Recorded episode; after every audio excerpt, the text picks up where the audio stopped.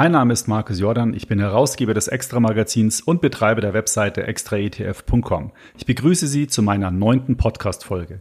Hier lernen Sie alles, was Sie für eine erfolgreiche Geldanlage mit ETFs wissen müssen. In der letzten Folge meines Podcasts habe ich mich ja bereits intensiv mit dem Thema Dividenden-ETFs beschäftigt. Das Thema hat Ihnen sehr gut gefallen. Vielen Dank für das positive Feedback, das Sie mir gesendet haben. Und ich habe mir zukünftig vorgenommen, zu jedem Schwerpunktthema auch noch einen passenden Experten einzuladen. Und bei dem Thema Dividenden ist es mir ja überhaupt nicht schwer gefallen, jemanden zu finden. Und so freue ich mich nun sehr auf mein Gespräch mit Christian Röhl. Christian ist Investor, Unternehmer und Betreiber der Webseite Dividendenadel. Er hat den Zertifikatemarkt in Deutschland medial begleitet und dann 2007 seine Firma an einen großen Medienkonzern verkauft.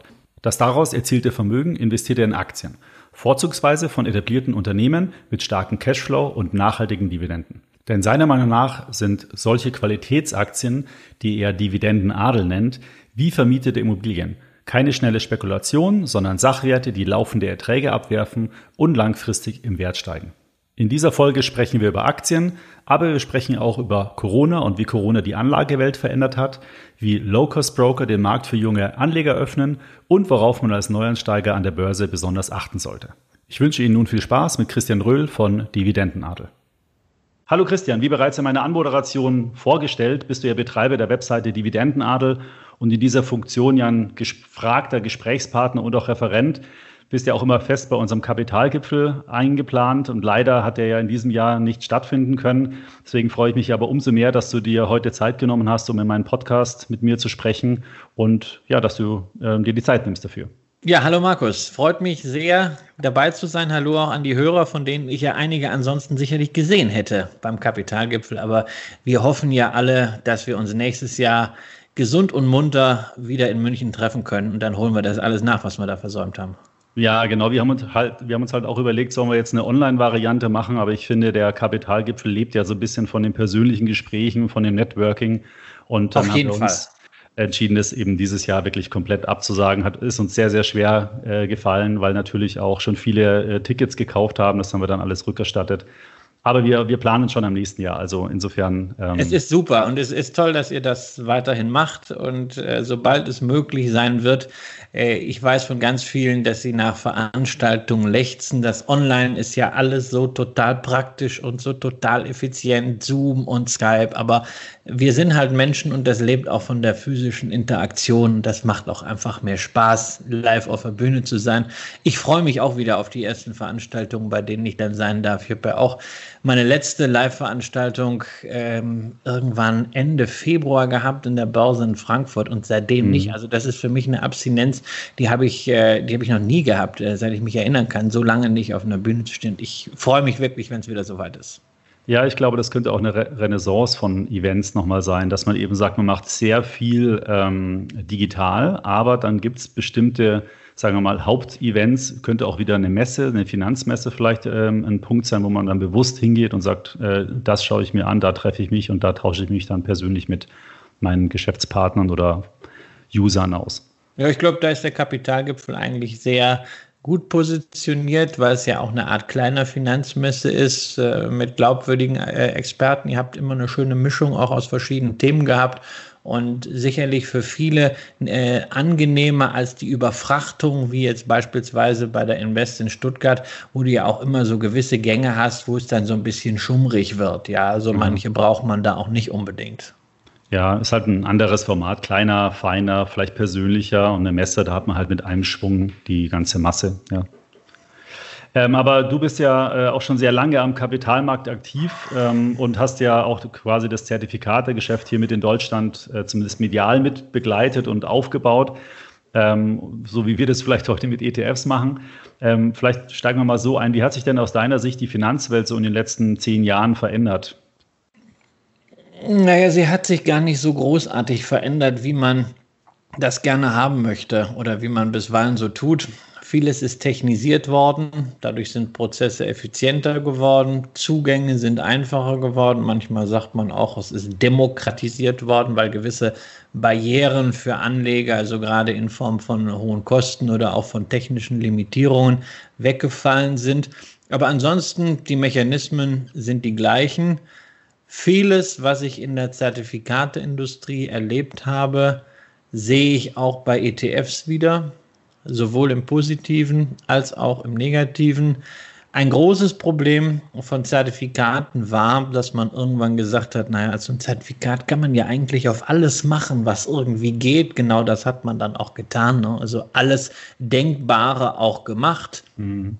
Das war nicht unbedingt gut. Da kamen viele merkwürdige Kreationen raus sowohl bei Indizes als auch dann bei Strukturen. Und einiges davon sieht man natürlich im ETF-Bereich auch. Da kommen eine ganze Reihe Pillepalle ETFs raus. Ich glaube, der Finanzvisier spricht immer vom burmesischen Wasserbüffelindex. Mhm. Ähm, ja, und das sehen wir halt leider. Und das war halt auch ein großes Problem in der Zertifikatindustrie, dass das alles so ausgefieselt ist, dass man nicht bei der Grundmessage geblieben ist, damals des Discount-Zertifikats, des einfachen Index-Zertifikats, mhm. sondern dass man Dinge immer weiter aufgeladen hat, immer komplexer gemacht hat. Natürlich auch vor dem Hintergrund, sich als Emittent zu differenzieren und natürlich auch dafür dann entsprechende Gebühren zu kassieren, die man in den Standardprodukten nicht bekommt. Also das ist natürlich in der ETF-Szenerie ein Risiko und ich hoffe, dass man dort lernfähig ist und dass man sich, äh, teilweise sind es ja auch äh, ähnlich, dieselben Leute in mhm. ähnlichen Funktionen, äh, dass man ein bisschen zurückschaut und denkt, Mensch, diese Fehler, die jetzt da passieren, die haben wir doch eigentlich schon mal gemacht und was können wir daraus lernen?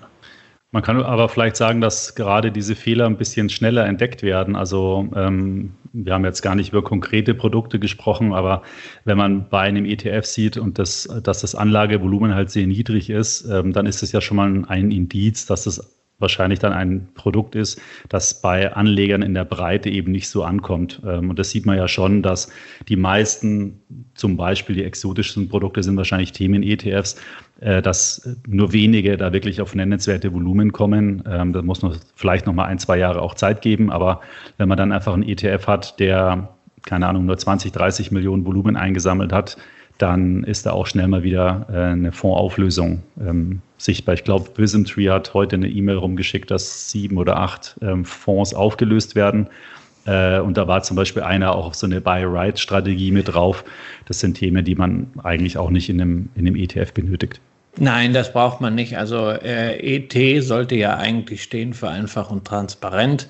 Und ähm, wenn es da eine Auslese am Markt gibt, ist das immer positiv. Ähm, ich persönlich bin der Meinung, wir haben zu viele ETFs, während so ein paar grundlegende Produkte mir nach wie vor fehlen. Also beispielsweise in den USA gibt es einen sehr erfolgreichen Medizintechnik-ETF. Medizintechnik mhm. hat ja nun ein sehr, sehr spezielles Profil. Dort gibt es den iShares US Medical Devices Index, äh, noch erfolgreicher gelaufen, übrigens als Biotechnologie.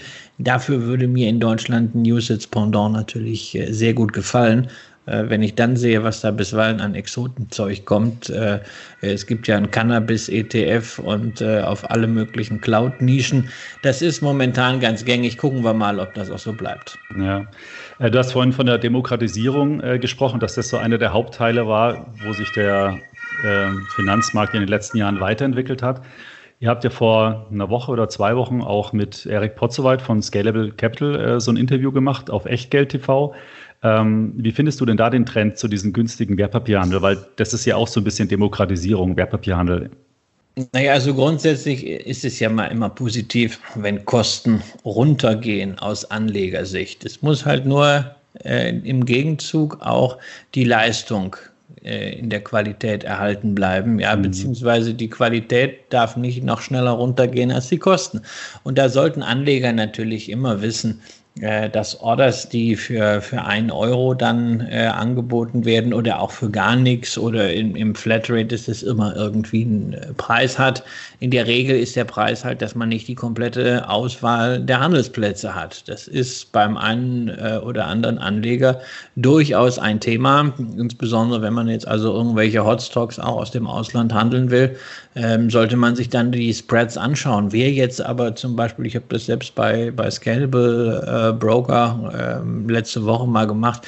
Wer also ein iShares Emerging Markets ETF kaufen will und dann halt einfach mal vergleicht, was habe ich an der Börse für einen Spread und im selben Moment über den Handelsplatz von Scalable, das war jetzt in dem Fall, äh, die arbeiten ja mit Getex in München mhm. zusammen, ähm, da war die Differenz 0,02 Prozent. Ja, also das ist dann irgendwie so ein, so ein Drei-Minuten-Tick, ja. Mhm. Ähm, völlig, völlig irrelevant, ja. Bei den, bei den großen äh, liquiden Produkten in den normalen Zeiten ist es natürlich egal. Wichtig ist, was will ich als Anleger und vor allem wann will ich es? Bin ich ein Anleger, der auch mal in Stressphasen handelt, äh, dann brauche ich vielleicht auch eher einen Broker, der mir verschiedene Handelsplätze eröffnet, mhm. äh, dass ich zum Beispiel auch dann äh, Cetra ETF handeln kann. Will ich Nebenwerte handeln, dann äh, die weniger liquide sind, auch dann brauche ich die Auswahl. Da muss ich teilweise auch an die Heimatbörsen im Ausland gehen. Auch dann brauche ich einen anderen Broker und das muss natürlich am Ende sich dann auch in den Kosten widerspiegeln. Insofern die Anzahl der Möglichkeiten hat zugenommen, auch durch Trade Republic, Just Trade, jetzt diese, diese Flatrate. Ich finde das eine tolle Idee von Scalable Capital. Ähm, aber man muss halt selber immer noch entscheiden, kommt man mit diesen Möglichkeiten klar, beziehungsweise was von diesen Möglichkeiten braucht man. Und ganz wichtig natürlich an die Adresse der jungen Anleger, das mag ja alles toll sein, wenn man alles am Handy, am Smartphone machen kann. Aber am Handy vergisst man vielleicht an der einen oder anderen Stelle, dass das eben doch keine Computersimulation ist. Es mhm. ist kein Videospiel, sondern es geht an der ganzen Sache um Geld. Und zwar um das eigene Geld. Und da ist vielleicht, wenn man das mit etwas mehr Überlegung macht, zu Hause, die Möglichkeit hat, das auch am Desktop zu begleiten, auch vielleicht am Desktop mal mit drei, Moni mit, mit drei Fenstern zu gucken, was ist denn gerade an anderen Handelsplätzen los, wie ist denn gerade der Spread für die Aktie oder den Fonds, den ich hier kaufen möchte, dann trifft man Entscheidungen bewusster. Insofern also rein über die App, ähm, das verführt meiner Ansicht nach zu Impulskäufen und Impulskäufe sind immer kritisch. Äh, ja, da normalen Konsum genauso, ja auch. Ja, genau. Da ist das, wenn du bei der Zalando-App und zack hier oder bei Amazon geht das ja noch schneller. One-Stop-Shop, ja. zack hier und schon ist die Kohle weg. Ähm, das geht halt bei Aktien genauso und äh, bei ETFs. Und da muss ich sagen, ist es eigentlich ganz gut, sich selber mal ein bisschen einzubremsen. Da finde ich es gut, wenn Broker zumindest alle Möglichkeiten anbieten, mhm. dass ich also nicht nur alles mit der App machen muss, sondern selbst auch die Wahl habe. Ich kann ja vielleicht über die App dann kaufen, aber ich kann mich parallel hier am Desktop auch noch informieren. Ja, ich finde halt, ähm, wenn man bei diesen Brokern und wir testen im Prinzip ja alle Broker und ich habe auch wegen unserem Finanzmanager-Produkt, wo man eben sein Bankkonto verknüpfen kann, äh, haben wir, ich glaube, bei sieben oder acht Banken jetzt Konten eröffnet, um da eben zu schauen, wie, ver wie verhalten sich die Daten da, wie funktioniert das alles. Und wenn man da dann wirklich die Unterschiede sieht zwischen etablierten Instituten und den neuen Instituten, da hat man, muss ich aber auch sagen, echt keine große Lust mehr bei den etablierten Instituten zu handeln, weil es so komplex ist, so aufwendig so viele Einstellungsmöglichkeiten. Und selbst ich, wo, wo ich ja auch seit Jahrzehnten am Kapitalmarkt aktiv bin, ich jetzt kein aktiver Trader bin, also eher ein sehr ähm, langweiliges Anlageverhalten habe, habe aber keine Lust mehr, mich in umständliche Prozesse einzudenken, sondern ich will es wirklich einfach, schnell und günstig haben. Und da sehe ich schon einen riesen Vorteil von den neuen Anbietern, muss ich sagen. Ja, ja das ist natürlich dann so ein bisschen so, ähm, ist halt Einheitsbrei. Ja, ähm, das, ist, das ist ähnlich so, wie du natürlich ein Problem hast, wenn du in den Supermarkt gehst und du möchtest einen Joghurt kaufen. Ja, da wirst du erschlagen von der Vielfalt der Möglichkeiten. Mhm. Wenn du natürlich einen bestimmten Geschmack hast und äh, weißt, was du willst, dann kommst du damit ganz gut klar äh, wenn du halt so ein Impulskäufer bist und sagst, ich weiß jetzt gar nicht, ich hätte einfach gerne alles vorgefertigt, ja, dann ist das ein Problem. Ähnlich ja. ist, das, äh, ist das auch ja, so. ähm, ich, muss, ich muss auch auf der anderen Seite sagen, also die etablierten Banken wird hier nun immer gerne eingedroschen. Ich bin ja nun wirklich Kunde bei vielen Banken. Ich habe mhm. über ein Dutzend Konten in drei Ländern mit dazugehörigen Depots weil ich bin ein Freund von Diversifikation und das schließt natürlich äh, auch Diversifikation nach äh, Depotpartnern äh, ein und natürlich mhm. auch mit Blick auf die Einlagensicherung. Gerd Kommer hat ja dazu einiges äh, gesagt. Das ist ein sehr, sehr wichtiges Thema. Insofern habe ich relativ viele Konten äh, am Laufen, habe einen ganz guten Überblick äh, darüber. Also sowohl bei Neo-Brokern als auch bei klassischen Online-Brokern, Online-Banken, wie aber auch bei klassischen Private Banks, ja, unter anderem hier auch bei der Berliner Volksbank. Äh, und also Volksbank ist ja so in der Regel so das Synonym für, den, für, das, für das biedere alte Banking. Aber ich muss auch da sagen, also die Konditionen sind wie bei einem äh, Online-Broker. Ich habe ein äh, ganz normales Online-Tool, mit dem ich arbeiten kann. Ähm, Auswahl verschiedener Handelsplätze. Mhm. Da weiß ich jetzt nicht, was daran so schlecht ist im Vergleich zu klassischen Online-Banken. Ob die Bank damit dauerhaft äh, kostendeckend arbeitet, steht dann auf dem anderen äh, Blatt, ist aber jetzt nicht mein Problem. Nur das ist für mich als Kunde äh, auch eine faire Sache und ich habe ja immerhin dann auch die, eine, eine genossenschaftliche Struktur dahinter. Ähm, deswegen, Anleger sollten sich sehr, sehr genau fragen, was sie wollen. Und diese Antwort ist ja auch nicht immer eindimensional. Es ist ja häufig so, dass man sagt, naja, also in meinem Depot mache ich einerseits äh, vielleicht eine sehr langfristige ETF-Strategie, wo ich hineinspare. Dann mache ich ein bisschen was äh, äh mit Aktien, so drei, vier Mal hin und her drehen. Das ist so eigentlich Spaß. Und dann baue ich mir vielleicht noch einen Bestand an Dividendenwerten auf. Kenne ich alles von Anlegern. Mhm. Und äh, warum, was spricht dagegen, äh, drei Depots zu haben oder vier Depots zu haben, da man keine Grundgebühren für die Depots zahlt?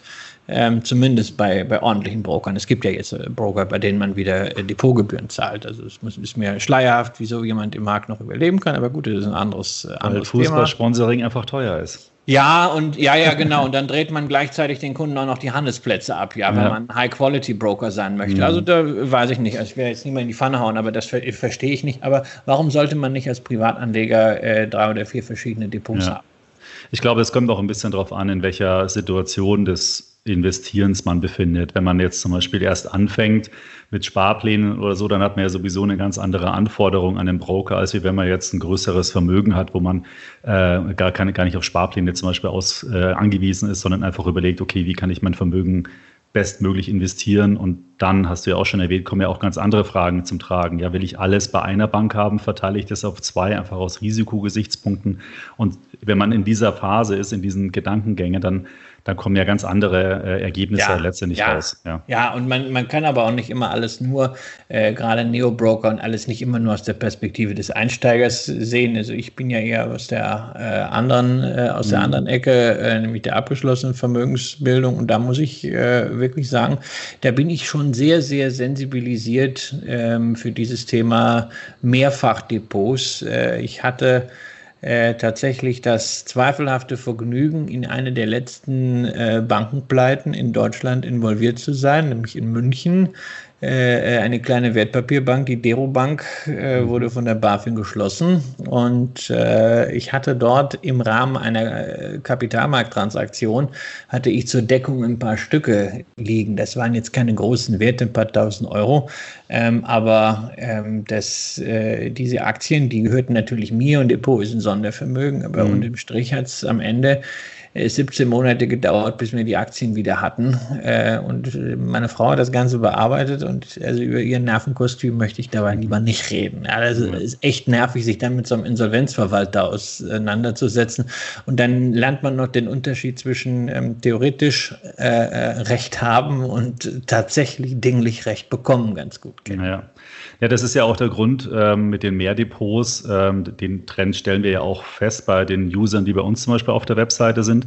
Und das ist auch der Grund, warum wir dann diesen Finanzmanager ja auch gestartet haben, weil da kann man ja seine ganzen Bankdepots mit unserer Plattform sozusagen verknüpfen.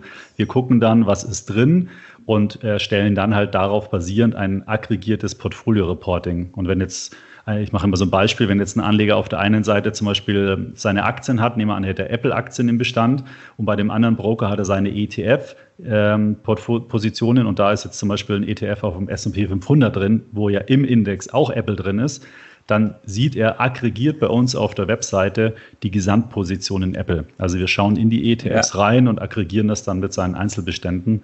Und äh, weil ich eben auch glaube, die, die Transaktion, das reine Wertpapiergeschäft wird immer mehr zu einem, man sagt ja so Commodity, ähm, ist einfach eine Transaktion, die verbucht wird und die, die, äh, die Mehrwerte, die kommen dann in so Plattformen, die vorgelagert werden, zum Beispiel bei uns, oder die Anbieter bauen das selber rein. Aber das ist natürlich, die haben natürlich auch anderen Fokus, die wollen ja Kunden gewinnen, müssen wachsen und so weiter. Und sind dann schon eher auf die Transaktionen aus, äh, angewiesen.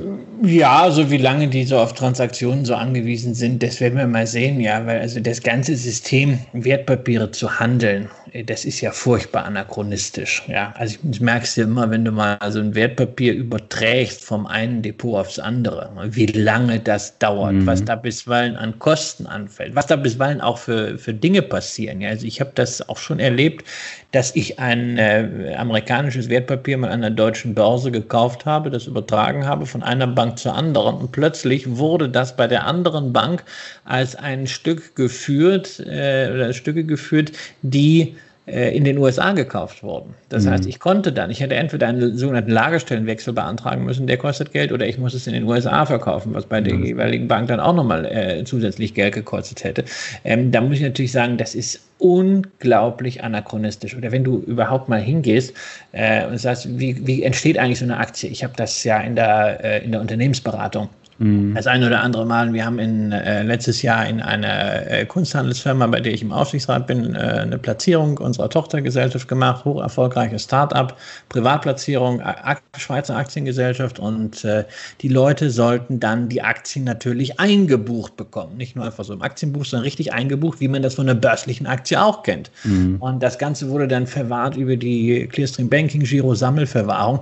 Und wir haben also wirklich bei nicht mal 100 Leuten am Ende ich würde sagen, 30 Fälle gehabt, bei denen nachtelefoniert werden musste, ähm, teilweise über Monate, bis dann diese Prozesse wirklich funktioniert haben. Also da verspreche ich mir eine ganze Menge davon, äh, was Blockchain-Technologie zum Beispiel. Ja, die Digitalisierung. Macht. Die Digitalisierung dieser Wertpapierverwahrung, auch dann, wenn es darum geht, das Ganze vielleicht über Bruchstücke äh, ähm, zu machen. Das ist ja heute auch alles sehr komplex, ja, für, für Anleger, die also zum Beispiel Aktienbruchteile erwerben haben im Sparplan, das ist ja auch dann unter Umständen auch eine signifikante Summe. Nicht? Wenn man jetzt 0,75 Prozent von einer Amazon äh, hat oder ja. mittlerweile auch von einer Tesla oder einer Booking, ja. da steckt ja schon ein bisschen Geld dahinter. Und das ist alles dann doch extrem mühsam. Also da hoffe ich wirklich, dass wir in fünf Jahren viel, viel weiter sind, dass dieses ganze Verfahren viel, viel effizienter ist. Da werden natürlich auch nochmal eine ganze Menge Einsparpotenziale dann sein, äh, was aus Anlegersicht positiv ist. Aber heißt natürlich auch, man muss als Anleger entsprechend mitwachsen wachsen. Man muss sich dann mit diesen Technologien auch beschäftigen. Ja, ich kann mir sogar gut vorstellen, dass wenn das dann mal da ist, äh, dass dann gerade so junge Broker ähm, wie Scalable oder Trade Republic, vielleicht noch andere, dass die dann genau daraufhin wieder bestimmte Angebote äh, einführen, weil äh, letztendlich kann man sich auch fragen, warum brauche ich eigentlich eine ETF-Verpackung, die genau. mich, keine Ahnung, 0,2 Prozent pro Jahr kostet, äh, wenn ich nicht äh, einfach, keine Ahnung, zehn Aktien im Paket kaufen kann. Genau, und darum, so. darum, ja. darum, am, darum, wird es am Ende gehen. Ja, glaube ich auch. Dass, dass diese ganzen Rapper äh, verschwinden.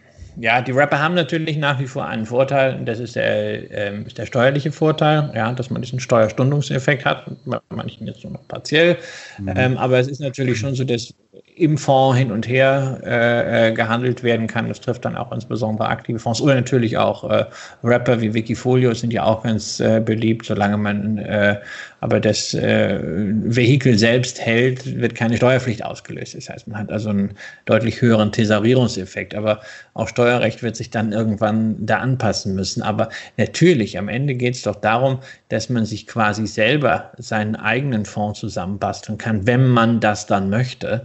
Äh, und da ist natürlich dieses Thema Tokenisierung äh, prädestiniert für. Technologisch geht das, aber der ganze Rechtsrahmen muss natürlich noch danach kommen, weil momentan ist das, was wir an, an Security-Token sehen, in der Regel eine digital verbriefte Nachranganleihe. Das hat also mit mhm. Eigentumsrechten noch gar nichts zu tun. Und wir wollen ja keinen Rückschritt sehen durch Technisierung auf Seiten der Anlegerrechte, sondern wir wollen Fortschritt. Wir wollen dieselbe Rechtsposition als Anleger haben, nur wir wollen sie einfacher handeln und einfacher übertragen können.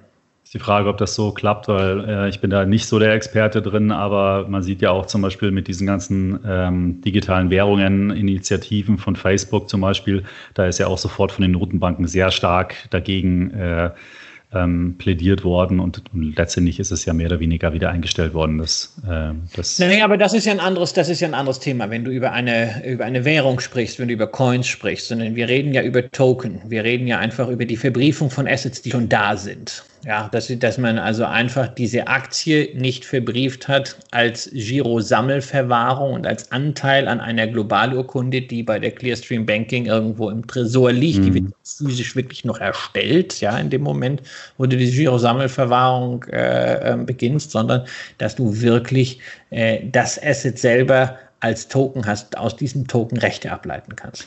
Ja, nee, das ist schon klar. Ich, ich dachte jetzt äh, eher so in die Richtung, äh, dass das ja auch gewisse monopolartige Strukturen sind.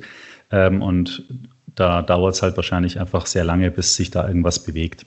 Ja, das, das auf jeden. Fall. Ich meine, man sieht in, den, in dem einen oder anderen Land, äh, dass Verbriefungen teilweise beginnen. Äh, direkt über die Blockchain, auch in Verbindung mit Eigentumsrechten, nicht nur mit Gläubigerrechten. In Australien gibt es da Projekte, in mhm. Frankreich gibt es dazu Projekte. Und wir sehen ja in vielen Dingen, dass man technologischen Fortschritt anfangs immer überschätzt, aber dann in seiner Vehemenz unterschätzt. Also mhm. wir waren sicherlich vor drei Jahren äh, in, diesem, in diesem absurden Bitcoin-Boom, äh, wo man gedacht hat, ja, also das wird jetzt alles ganz schnell mit der Blockchain gehen, aber das ist natürlich nicht so. Jetzt ist das Thema eigentlich in der, der Außenwirkung äh, ja weitgehend tot, ja, ähm, und äh, abgesehen von, von Bitcoin und, und, so ein paar einzelnen Projekten, aber es wird natürlich im Hintergrund viel mit der Technologie gearbeitet, auch von marktführenden Unternehmen und ja. irgendwann kommt es tatsächlich mit Vehemenz durch, äh, und zwar in ganz anderer Form, als man das in so einer Hype-Phase denkt. Ja, das glaube ich auch. Ähm, verlassen wir doch mal so ein bisschen den, den Zukunftsausblick und den Kapitalmarkt äh, von der Abwicklungsseite her. Schauen wir doch mal konkret ähm, mal auf die Wertpapiermärkte. Wir hatten ja die Corona-Krise oder haben sie immer noch. Ähm, wie hat sich denn, äh, wie hast du denn da mit deinem Portfolio drauf reagiert? Hast du da verkauft oder vielleicht nachgekauft? Ähm ich habe ich hab wirklich nichts gemacht. Mhm. Ja, also ich bin witzigerweise bei dem einen oder anderen äh, deutschen beziehungsweise europäischen Unternehmen äh, dazu gekommen, dass ich ein bisschen aufgestockt habe, was einfach daran lag, dass ich irgendwann letztes Jahr mal so Abstauberlimite gegeben hatte, die liegen dann im Markt. Früher wurden Limite immer per Ultimo des Jahres gelöscht. Das ist heutzutage bei vielen Systemen nicht mehr. Die bleiben einfach drin bis zur nächsten Dividendenzahlung oder bis mhm. zu diesem ursprünglichen Maximaltermin, den ich da immer eingebe. Aber die hatte ich natürlich komplett vergessen, weil die Kurse liefen ja dann rauf und rauf. Und ja, plötzlich äh, hast du dann zum Beispiel doch bei so einer Aktie wie Encarvis, ja, Solarparkbetreiber, die hast du dann nochmal ganz kurz irgendwie für unter sieben gekriegt. Ja, und wenn man halt da dann so ein Abstauberlimit äh, drin liegen hatte, äh, ja, dann ist das eben ausgeführt worden und ich habe da ein bisschen was äh, bekommen. Also das waren diese rein passiven Aufstockungen und äh, ich, das Einzige, was ich wirklich aktiv verkauft habe, ziemlich eingangs der Krise, waren Restbestände an äh, Nachranganleihen von Banken, weil mhm. ich äh, schon befürchtet habe, dass es äh, Ungemach äh, fürs Finanzsystem bedeuten könnte.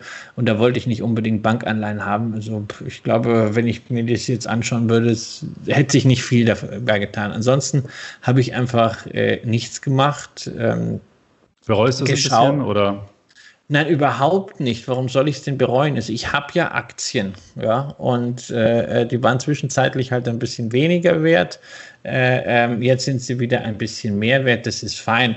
Ja, also dieses für dieses Szenario des schnellen V, was die Börse jetzt antizipiert hat und auf das wir ja alle auch für die Realwirtschaft hoffen, im mhm. eigenen Interesse, im Interesse unserer Mitmenschen, auch weil es natürlich dann auch mit Gesundheit auch zu tun hätte, ähm, dafür bin ich doch wunderbar aufgestellt. Ja, also ähm, da, das ist das, das Goldilocks-Szenario und da freue ich mich großartig drüber. Aber es gibt eben auch jetzt noch andere Szenarien und ich denke ja, sehr stark in Diversifikation. Ich denke ja. ja nicht daran, wie werde ich reich, sondern ich äh, denke immer daran, äh, wie werde ich nicht arm und wie kann ich mein Vermögen netto real zunächst mal erhalten. Ne? Netto real erhalten, also nach Steuer und Inflation, ist jetzt auch nicht ganz einfach. Ne? Ähm, mhm. ist, da muss man schon ein bisschen was für tun. Also mit, mit dem Konto geht das schon mal nicht.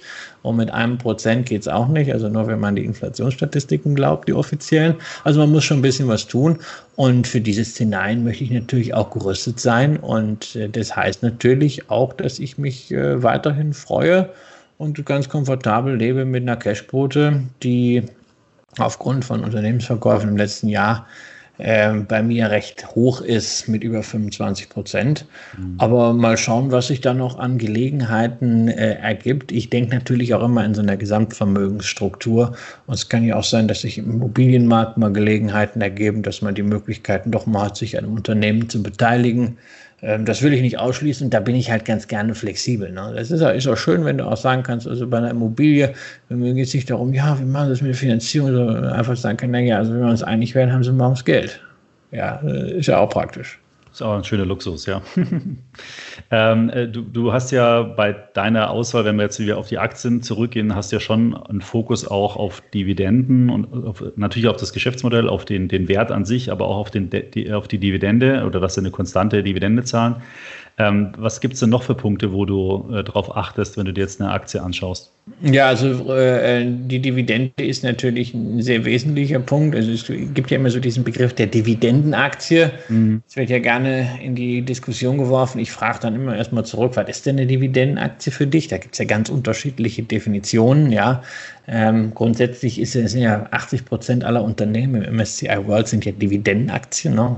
Das sind die Unternehmen, die in den letzten zwölf Monaten eine Dividende gezahlt haben. Mhm. Ähm, aber häufig ist damit ja gemeint, dass es eine möglichst hohe Rendite ist.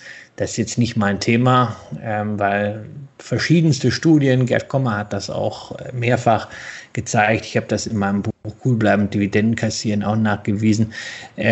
Es ist einfach so, hohe Dividendenrenditen gehen leider zu Lasten des langfristigen Gesamtertrags im Durchschnitt. Da gibt es natürlich immer positive Ausreißer, aber im Durchschnitt äh, ist das leider so. Und für mich ist viel relevanter neben der Frage der Dividendenkonstanz natürlich auch die Frage, wird die Dividende wirklich nachhaltig erwirtschaftet im operativen Geschäft, sprich steht ein entsprechender Gewinn und ein entsprechender Cashflow dagegen. Und natürlich auch die Frage, hat die Dividende das Potenzial zu wachsen? Sprich, mhm. wie sieht es mit der Dividendendynamik aus? Insofern ist also mein typischer Dividendenwert nicht eine Royal Dutch äh, und auch nicht eine Realty Income, sondern mein typischer Dividendenwert ist eher eine Microsoft, eine Intel, eine äh, Apple, eine Johnson Johnson oder eine Nestlé. Mhm. Jetzt Apple zahlt ja, glaube ich, erst seit zwei oder drei Jahren Dividende. Nein, Apple zahlt, äh, Apple zahlt seit äh, zahlt jetzt, glaube ich, im achten Jahr Dividende. Ah, schon Wahnsinn, wie die Zeit vergeht. Oh Mann, bin ich alt geworden. Microsoft zahlt seit äh, 17 Jahren Dividende ja, äh, und äh, irgendwann, irgendwann kommt einfach, ich weiß noch, wie, wie das damals war, als Microsoft ähm, Dividendenzahlung anfing. Da sagt man, mhm. ey, es, ist, es ist einfach vorbei, die Story ist durch, also Dividende, ne, Wachstum vorbei, die wissen gar nicht mehr, was sie mit dem Geld machen sollen. Ja, war natürlich auch äh, damals äh, in gewisser Hinsicht so, aber sie haben natürlich gleichzeitig das Geschäft weiterentwickelt und irgendwann ähm, war es in diesem Unternehmen auch wieder so, dass die richtigen Leute an den richtigen Stellen waren, um aus dem, was das Unternehmen ja als Burggraben hat, wieder etwas zu machen. Ja, ja dieses äh, Office 365 oder Microsoft ja, 365 ist ja super. den ganzen Laden auf Cloud gezogen hat, ja. äh, das war, das war dann großartig. Ja. ja. und ich meine, auch bei Apple wollen wir ja nicht vergessen, du sagst jetzt, Apple zahlt jetzt erst seit äh, nicht ganz so langer Zeit. Apple hat früher schon mal Dividende gezahlt. Die haben bis in die 90er Jahre haben die auch ein paar Mal Dividende gezahlt, mhm. ähm, bis sie dann endgültig in die Krise rutscht. Und lange Zeit war ja auch die Frage, ob die überhaupt überleben. Ja, ja faszinierendes äh, Unternehmen. Ähm, glaubst du, dass sich dass viele Unternehmen sich jetzt nachhaltig verändern ähm, im, im, Nachgang jetzt oder anhand der Folgen der Corona-Krise? Also funktionieren da manche Geschäftsmodelle überhaupt noch oder, oder ist es jetzt ein kompletter Bruch? Wie ist das so deine Einschätzung? Hm, ich, ich tue mich, tu mich sehr, sehr schwer mit diesen Einschätzungen. Ähm, also zum weil, Beispiel, weil, weil ich immer noch mitten in dieser Krise stehen weißt, und mhm. manches, ist, manches ist mir einfach zu platt zu sagen, naja, also äh, es wird jetzt weniger geflogen und dafür mehr Videokonferenz gemacht. Das, äh, manches, ist mir, manches ist mir zu platt. Was ich feststelle ist, dass Corona in sehr, sehr vielen Bereichen eine Art Katalysator ist. Ja, ich kann das auch wieder aus dem, äh, aus dem Kunsthandel äh, ganz klar sagen, wo natürlich lange Zeit äh, Präsenzauktionen äh, das A und O waren. Die gab es halt jetzt nicht. Mhm. Und es ist äh, ansonsten die Kunstmessen. Und dort ähm, sehen wir halt schon, dass gerade in diesem mittleren Preissegment, auch im Bereich von, äh, von Pop Art äh, plötzlich der Onlinehandel boomt ähm, was einfach ein Beschleuniger eines ohnehin bestehenden Trends war. Das ist nichts Neues, aber das hat einfach mal so einen Kick gegeben. Das gleiche siehst du auch bei Delivery Hero beispielsweise. Mm. Wie das äh, Nick Östberg, der CEO, äh, ja nennt, äh, nach äh, E-Commerce und M-Commerce kommt Quick Commerce. Ja, also mm. diese schnelle Lieferung, ja, nicht irgendwann nächster Tag oder so, sondern äh, ja quasi just in time. Und da geht es ja auch nicht nur darum, dass man jetzt Essen liefert, sondern die können ja auch Medikamente liefern, die können auch Einkäufe liefern. Mhm. Ähm, das ist auch ein Thema, was wir sicherlich auch sehen. Äh, diese Machtverschiebung hin zu großen Plattformen dürfte erstmal weiter zunehmen, solange der Regulator dann nichts macht. Das tut an der einen oder anderen Stelle, muss ich auch sagen, richtig weh. Ich reise ja sehr gerne ähm, wenn ich sehe, wie Reisebüros jetzt zu kämpfen haben, auch mhm. Reisebüros, die wirklich in der Krisenzeit da waren für ihre Kunden, die sich um alles Mögliche gekümmert haben, ohne dass sie dafür noch irgendeinen Cent gekriegt haben, sondern ganz im Gegenteil, die müssten ja auch für die Stornierung Provisionen zurückzahlen. Mhm. Ähm, wie die jetzt kämpfen müssen, wie viele von denen vom Markt verschwinden werden und das Geschäft wird am Ende landen, äh, zum Beispiel bei Booking ja, ja, die einfach sehr, sehr tiefe Taschen haben, die natürlich jetzt auch entsprechende Einbrüche hinnehmen müssen, aber die den Vorteil haben, dass natürlich die größte Kostenposition nämlich die Online-Werbung, sind ja der größte oder einer der größten Kunden von Google beispielsweise, äh, jetzt auch nicht so anfallen, weil es finden ja kaum Suchen statt. Ja, mhm. Und irgendwann wird man wieder reisen und dann wird Booking dieses ganze Geschäft einsammeln. Und ich muss sagen, es ist wirklich zum Heulen, wenn ich sehe, ähm, wie viele tolle Existenzen da im äh, Bereich der Reisebüros äh, vernichtet werden durch diese Krise. Ja, das trifft ja auch nicht nur die Reisebüros, äh, sondern das zieht sich ja in der Kette weiter. Ähm, Freunde von uns, die haben zum Beispiel Hotels in München. Ja. Ähm, das ist genauso tragisch. Äh, da wurden erstmal ein paar geschlossen sozusagen, um, um sich mit einem erstmal über Wasser zu halten.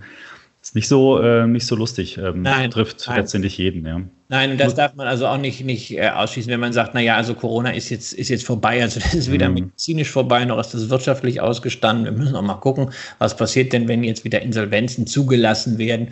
Ähm, wie sieht's denn aus in der Gastronomie beispielsweise? Also wenn ich hier in Berlin Mitte, wo wir ja wirklich von Touristen leben, in die Läden gehe, stelle ich halt fest, da ist kein Betrieb, mit dem du dauerhaft eine solche mhm. Gastronomie aufrechterhalten kannst, weil einfach die Touristen hier fehlen. Was ist mit der Eventbranche? Da geht es nicht nur um die Künstler, sondern vor allen Dingen geht es natürlich da um Theater, um Schauspieler. Es geht aber auch um Beleuchter, es geht um Bühnenbauer, es geht um Tontechniker, alle, die da irgendwie ja, Die ganzen Catering-Unternehmen. Catering-Unternehmen, so das, mhm. das, ist, das ist ein Desaster. Und da muss ich mhm. sagen, sollten wir auch aus der Perspektive der Börse, wo man natürlich einen Fokus auch sehr stark hat auf Geldströme, ähm, die natürlich jetzt eher noch zunehmen durch die Aktivitäten der Notenbank. Da sollte man nicht so diese Hybris haben zu sagen, naja, es ist doch, ist doch alles erledigt. Nein, also erledigt ist das gar nicht. Und da ist für sehr, sehr viele Menschen ist das Jahr 2020 eine existenzielle Krise. Ja. Und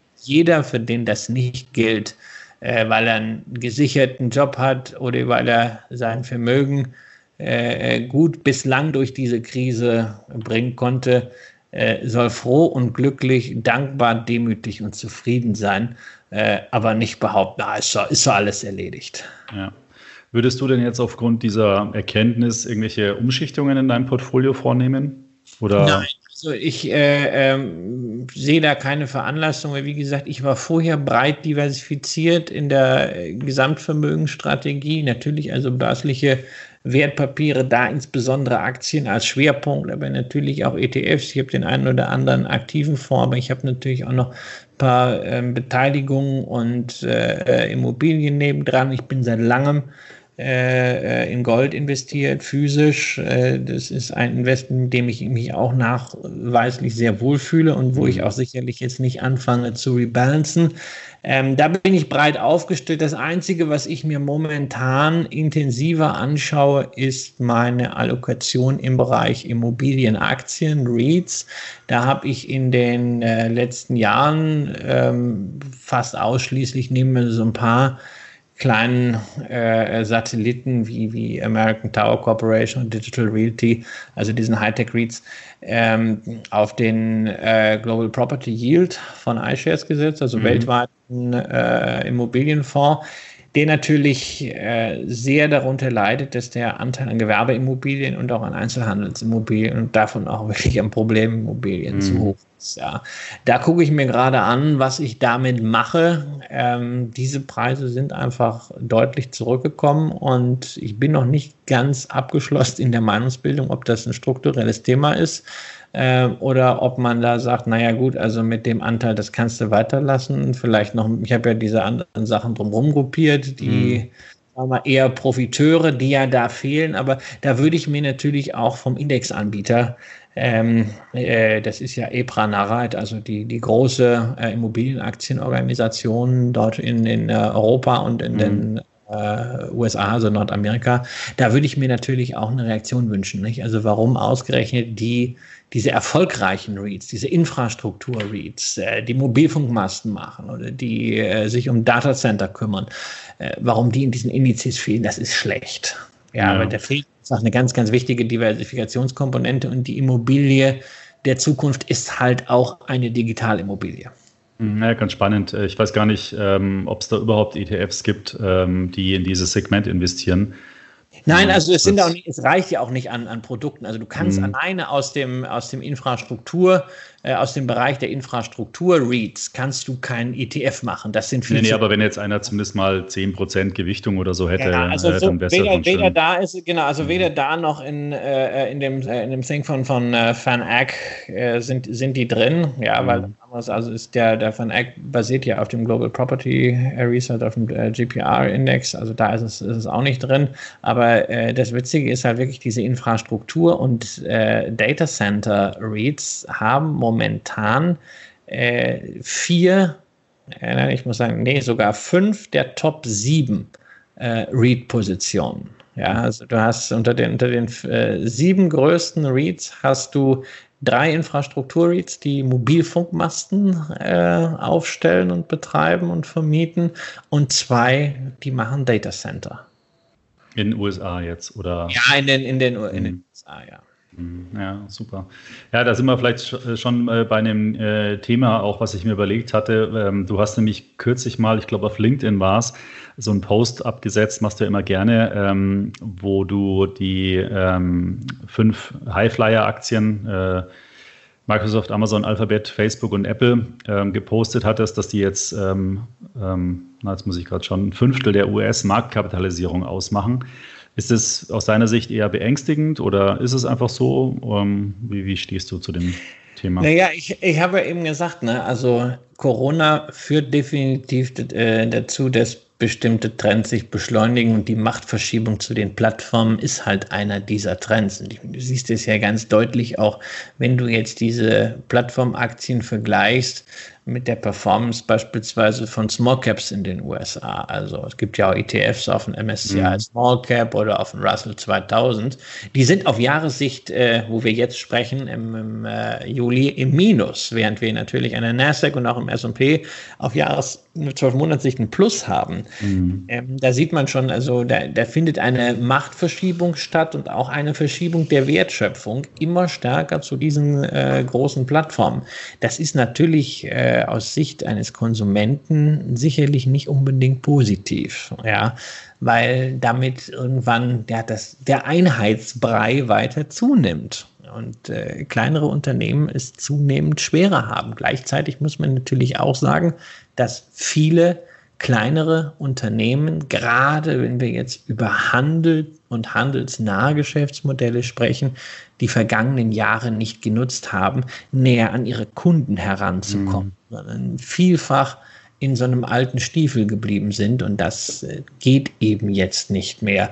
Ich glaube allerdings, dass natürlich diese Machtverschiebung schon auch irgendwann den Regulator auf den Plan rufen wird. Also gerade bei Amazon wird man sich das sowohl in den USA als auch in Europa sehr, sehr genau angucken, ob man diese zunehmende Monopolisierung tolerieren möchte. Ich glaube allerdings gleichzeitig, äh, dass Jim Bezos, äh, Jeff Bezos viel zu intelligent ist, äh, um das nicht längst schon antizipiert zu haben mhm. und dass er die Pläne für eine Selbstfiletierung des Konzerns lange in der Schublade hat, weil äh, also ganz offen, was Joe Käser kann, das kann Bezos schon lange mhm. und äh, der also sie filetiert sich ja auch gerade und man darf ja nicht vergessen, also selbst äh, wenn man AWS da rausnimmt, Amazon Web Services, wenn man äh, auch die Subscription-Modelle vielleicht irgendwie für sich fährt. Das sind alles große Companies, die mhm. dann bei einer solchen Selbstfiletierung von Amazon übrig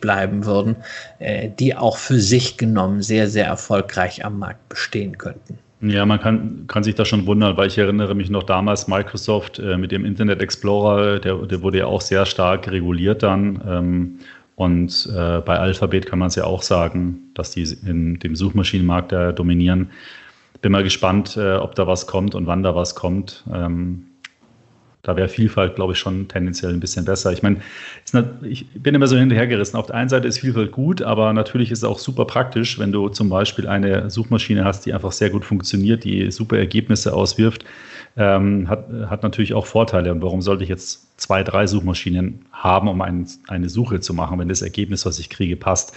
Na, natürlich ist es zu kurz gedacht, weil ähm, ja, ja, du musst halt, du musst halt entscheiden, äh, äh, das ist eine Entscheidung, die jeder Einzelne auch für sich treffen muss. Ja, ähm, möchtest du einfach diese uniforme, schnelle Google-Suche haben oder möchtest du also damit im Grunde etwas, was aus Amerika vorgegeben wird oder aus Amerika kontrolliert wird oder möchtest du eine europäische Alternative haben? Das muss, mhm. das ist, das ist eine Abstimmung, die findet an der Maus statt. Das kannst du eigentlich als, als Regulator kannst du ja niemanden zwingen, jetzt eine bestimmte Suchmaschine zu machen. Also ich meine, wir sehen das ja seit Jahren irgendwie, was die Franzosen alles machen, um sich äh, amerikanischen Umtrieben zu widersetzen. Das ging ja, ja so weit, dass sie in der Sprache äh, äh, diese Eingriffe gemacht haben. Also du dürftest zeitweise in Frankfurt, in Frankreich in der offiziellen Kommunikation nicht mehr Software sagen, sondern du musstest sagen, les logiciels, ja, also das, das Wort kannte kaum jemand. Mhm. Ähm, das äh, versuch, kann man natürlich versuchen und es ist mir die Frage, wird es akzeptiert oder wird es nicht akzeptiert? Es gibt eine, äh, eine Alternative Suchmaschine, beispielsweise mit Quant, äh, ähm, die aus, aus Frankreich heraus entstanden ist, wo unter anderem Axel Springer auch beteiligt ist.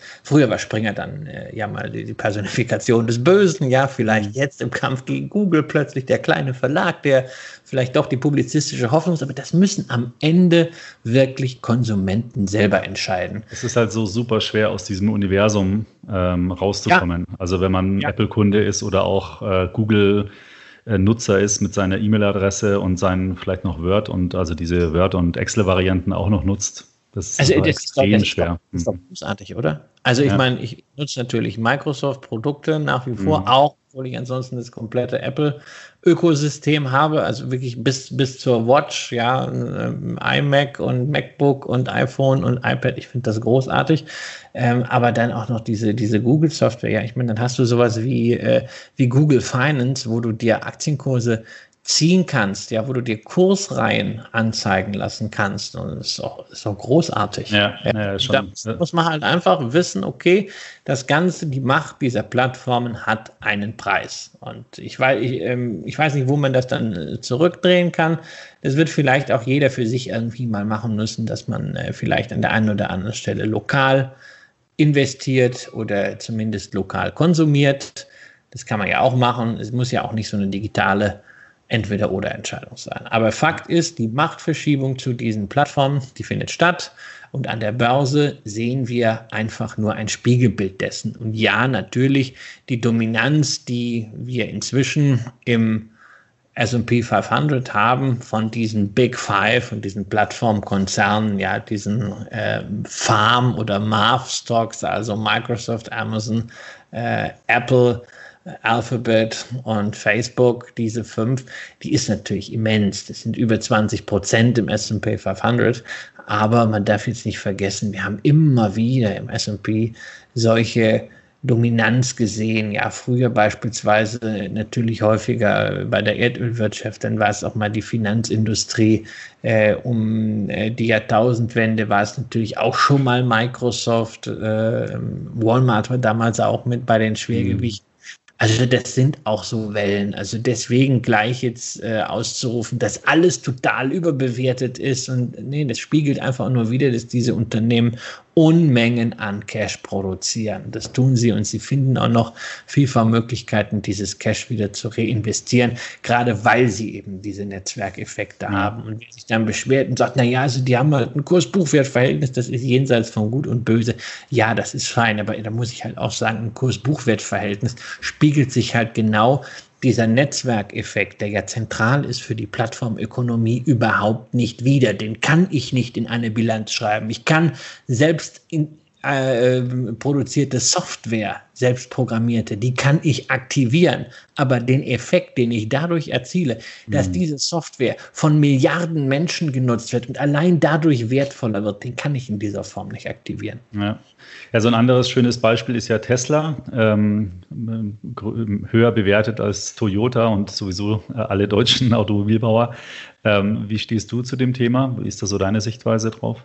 Ach, jetzt kommen wir also in den religiösen Bereich. Du hast Ganz offen, ich habe da, hab da überhaupt keine Ahnung. Ich wundere mich nur immer, wie viele Experten für Elektromobilität oder generell für Mobilität der Zukunft wir in Deutschland haben und insbesondere in bestimmten Facebook-Gruppen und Twitter-Timelines. Das ist Wahnsinn, ja. Ich meine, also ich setze ja so am Tag so fünf, sechs Tweets ab, ja, aber wann immer ich irgendwas zu Tesla schreibe, das geht sofort hier ein äh, paar hundert Likes und vor allen Dingen Diskussionen darunter. Ich kann mich mhm. an denen nicht beteiligen. Aber wie viele Leute plötzlich wissen, was in Elektromobilität läuft, was nicht läuft, dass Tesla super ist, dass Tesla scheiße ist. Wahnsinn. Ich frage mich, wenn wir so viele Know-how-Träger da haben, warum sind wir dann in Deutschland beim Thema Elektromobilität so weit hinten dran? Jetzt mal ganz abgesehen mhm. davon, ob das jetzt wirklich die Zukunft ist. Also mir ist das alles zu, äh, zu sehr religiös aufgeladen. Ich sehe dann, ich sehe da ein Unternehmen, was ich einfach cool finde, was bei mir in, in das Venture Depot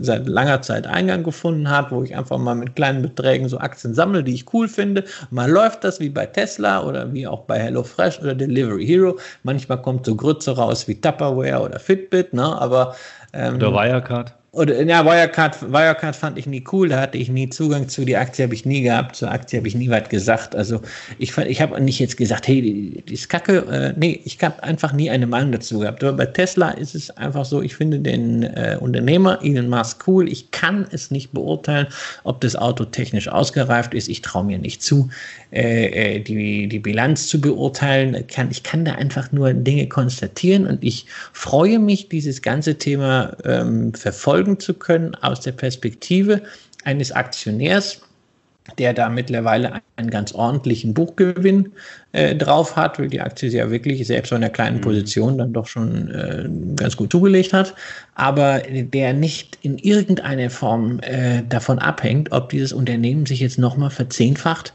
oder äh, doch pleite geht. Ja, also ganz entspannt diese Unternehmerstory, die wirklich einzigartig ist, verfolgen kann. Der, der, Elon Musk, das, das ist genial wahnsinnig. Und ich finde es einfach cool, dass es solche Typen gibt. Ja. Natürlich polarisiert der und ich weiß jetzt nicht, ob man das rechtfertigen kann, dass ein, ein, ein Kurs äh, so dermaßen explodiert. Natürlich kannst du es rechtfertigen, äh, indem du einfach sagst, naja, die sind so weit voraus und äh, es werden jetzt im Grunde schon die Lorbeeren und die Erträge der nächsten zehn Jahre im Kurs verarbeitet, ja. Dann ist es natürlich gemessen an meinen Maßstäben immer noch eine horrende Überbewertung. Mhm. Aber solange es keinen Katalysator gibt, um die abzubauen, so what? Ja, also ich würde mir einfach bei solchen Unternehmen wünschen, dass Anleger sie ein bisschen entspannter verfolgen. Das geht aber nur, wenn man nicht signifikante Vermögenswerten in diesen Unternehmen stecken hat. Mhm. Ich finde es halt auch lustig, weil der immer wieder es schafft, irgendwie auch in die Medien zu kommen, auch mit manchmal lustigen Sachen. Da war doch die ganze Thematik, dass er äh, die, gegen diese Shortseller äh, da ein bisschen getwittert hatte. Und äh, jetzt habe ich kürzlich gelesen, äh, der hat jetzt auch Shorts rausgebracht, also Tesla Shorts. Äh, und da konnte er natürlich drüber schreiben, ja, über die, die neuen Tesla Shorts und Shorts und Shorts. Und in jedem Tweet war so ungefähr Short gestanden. Und das waren dann so rote Satin-Unterhosen, sage ich jetzt mal, Buchsen. Äh, und äh, darauf war dann sexy eingestickt äh, äh, gestickt und das die drei, äh, äh, das E ist halt so eine drei gewesen, ja, und das sind auch die, die Anfangsbuchstaben seiner Modelle. Das finde ich einfach genial.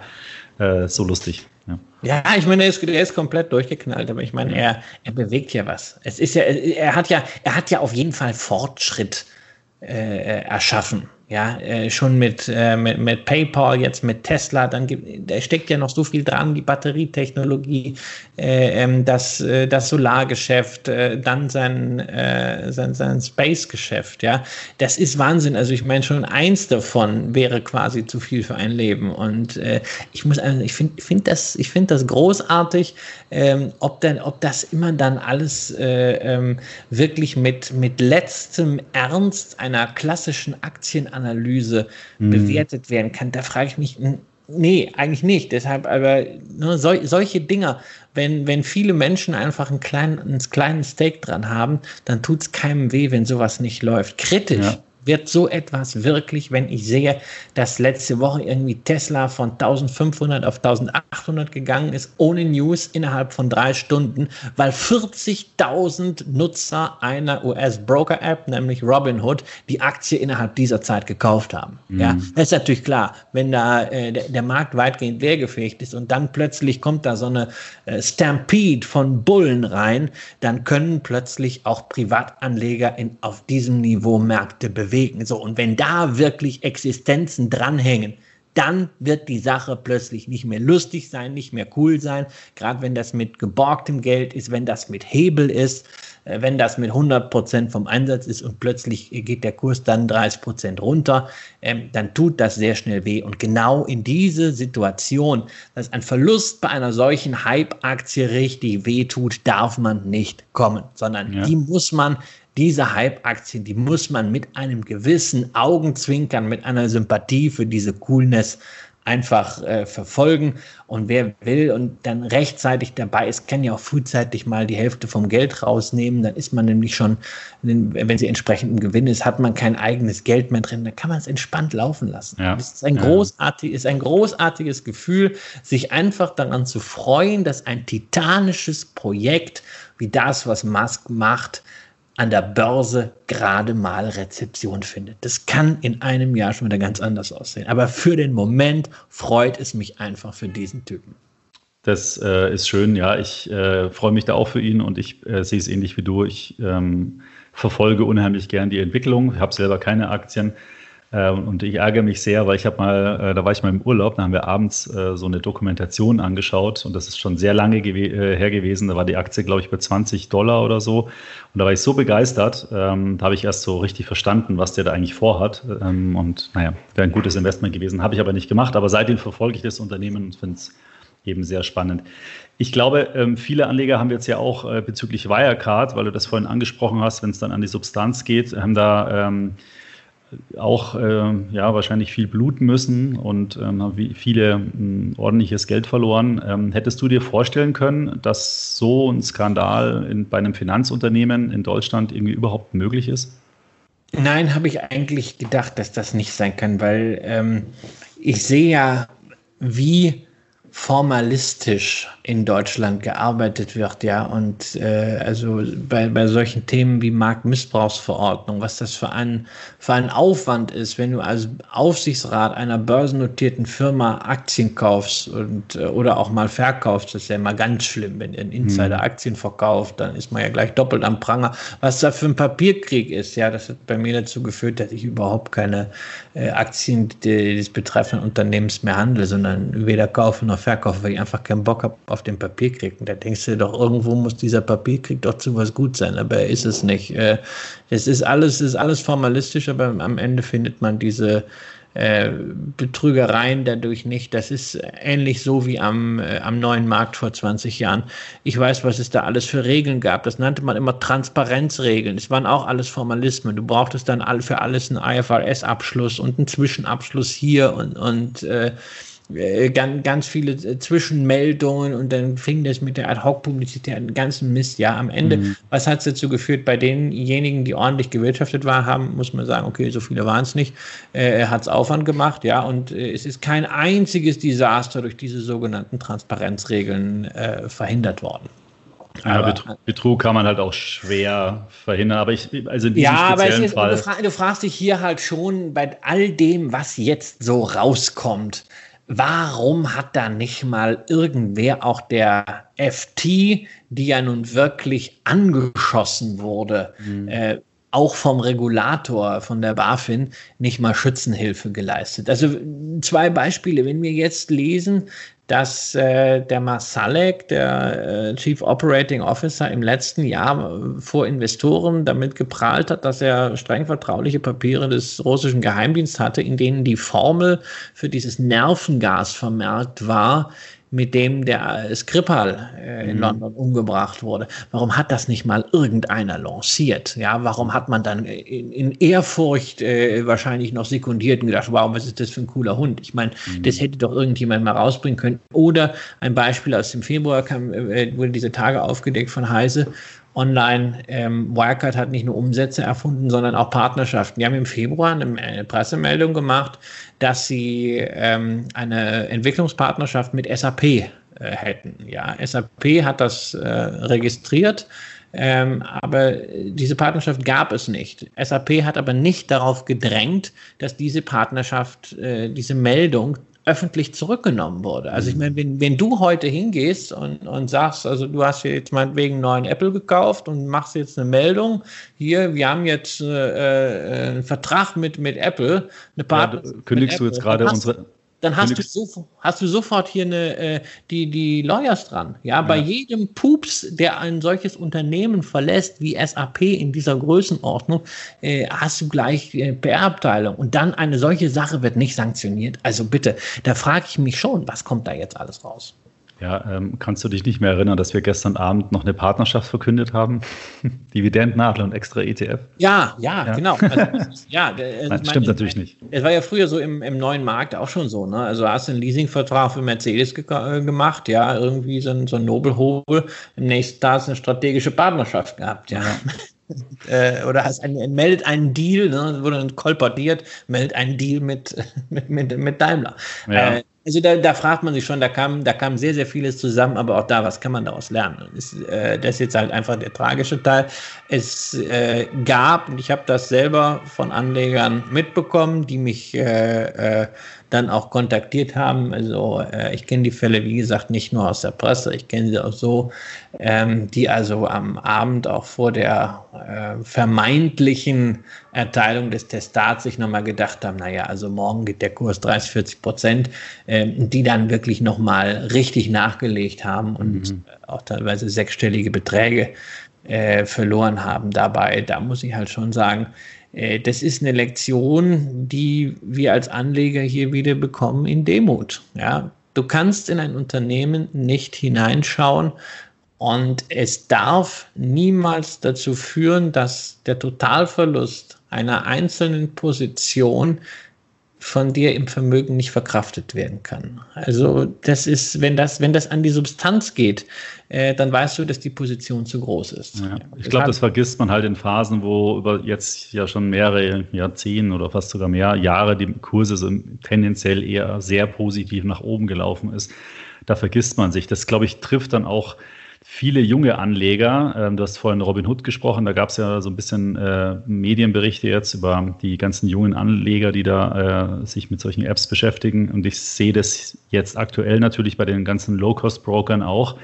Es sind viele junge Anleger dabei, die auch oft ganz vernünftig auf Aktiensparpläne, ETF-Sparpläne und so weiter setzen, aber die sind in einer Welt momentan aufgewachsen, die halt sehr, sehr, sehr positiv war, ähm, was das Thema Aktienanlage betrifft, wo viele Unternehmen entstanden sind, die, wie eben vorhin die Technologieaktien ähm, angesprochen, sehr, sehr erfolgreich sich entwickelt haben, weit über dem Durchschnitt. Ähm, und in diesem Umfeld sind die jetzt aufgewachsen. Und meinst du, dass da vielleicht noch mal ein paar Ratschläge oder hast du da vielleicht noch mal ein paar Ratschläge parat für die, dass wie man sich vielleicht doch besser äh, also man, im Aktienmarkt verhalten sollte? Man muss da, glaube ich, mal ganz, ganz klar erstmal unterscheiden, über welche Anleger reden wir hier. Reden wir über denjenigen, der einfach im ETF spart oder reden wir über denjenigen, der ein überschaubares Vermögen ähm, mit so einer äh, am besten noch App irgendwie tradet und der jetzt vielleicht auch es geschafft hat, aus äh, 5.000, 10.000 Euro zu machen im Laufe